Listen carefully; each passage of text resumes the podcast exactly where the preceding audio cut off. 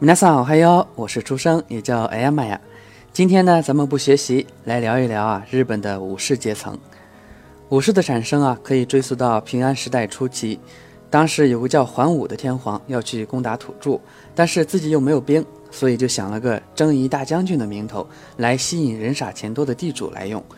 所谓的征夷大将军啊，实际上就是一个剿匪总司令。但是呢，就是这些剿匪总司令统治了日本近一千年。十二世纪末，武士首领源赖朝出任了征夷大将军，创立了幕府，统帅天下军政，标志着武士时代的来临。以后的军事领袖啊，多半沿用了征夷大将军这个官位实施统治。由一一九二年开始，大部分的幕府势力都握有日本的实际政权，直到一八六八年的明治维新，江户幕府交出政权为止。然而，作为统治阶级呢，武士阶层却远远没有别的统治阶级那般风光啊！不管是作为高层武士还是低层武士，生活都是相对节俭的啊。到了江户时代呢，武士阶级还开始了利益分配改革，改发工资了，而且除了拿工资之外啊，还不许搞副业，不许捞外快。这个意思啊，就有点像现在的公务员了。可惜那个时候的公务员待遇不高，更令人发指的是，工资还不是大洋，是大米。你说惨不惨？没钱怎么办？堂堂武士总不能光着屁股出门吧？于是就拿米换钱，这就肥了贩米的商人了。而武士却变得越来越穷，很多武士啊都穷得叮当响，比等级不如自己的农民、商人还穷。大家都知道，武士不管走到哪儿都喜欢叼着根牙签儿吧？知道为啥要叼根牙签儿吗？其实啊，就是为了欺骗群众，意思是哥刚刚酒肉过了，在剔牙呢。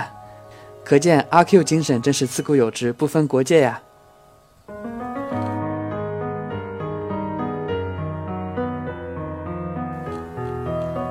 其实改革后的武士呢还不算太惨，更惨的是碰上裁员，这个时候就连一点的工资都没有了，正式沦为了日本历史上的著名名词“浪人”。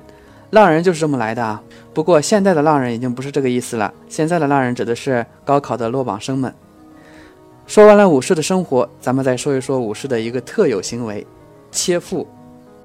说起来，切腹啊，真是一个令人发指的行为啊！其实世界各国呢都有以死谢罪这回事儿。比如咱们国家比较经典的方法是什么呢？抹脖子、喝毒酒、三尺白绫等等啊。德国军人就更干脆了，直接给自己爆头。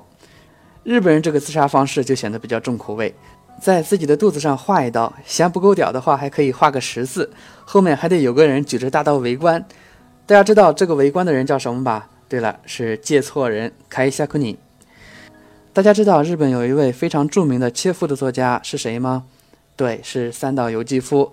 这个三岛由纪夫啊，当时绑架了日本自卫队东部总监部的师团长，要推翻宪法，要当真的武士，就是要造反嘛。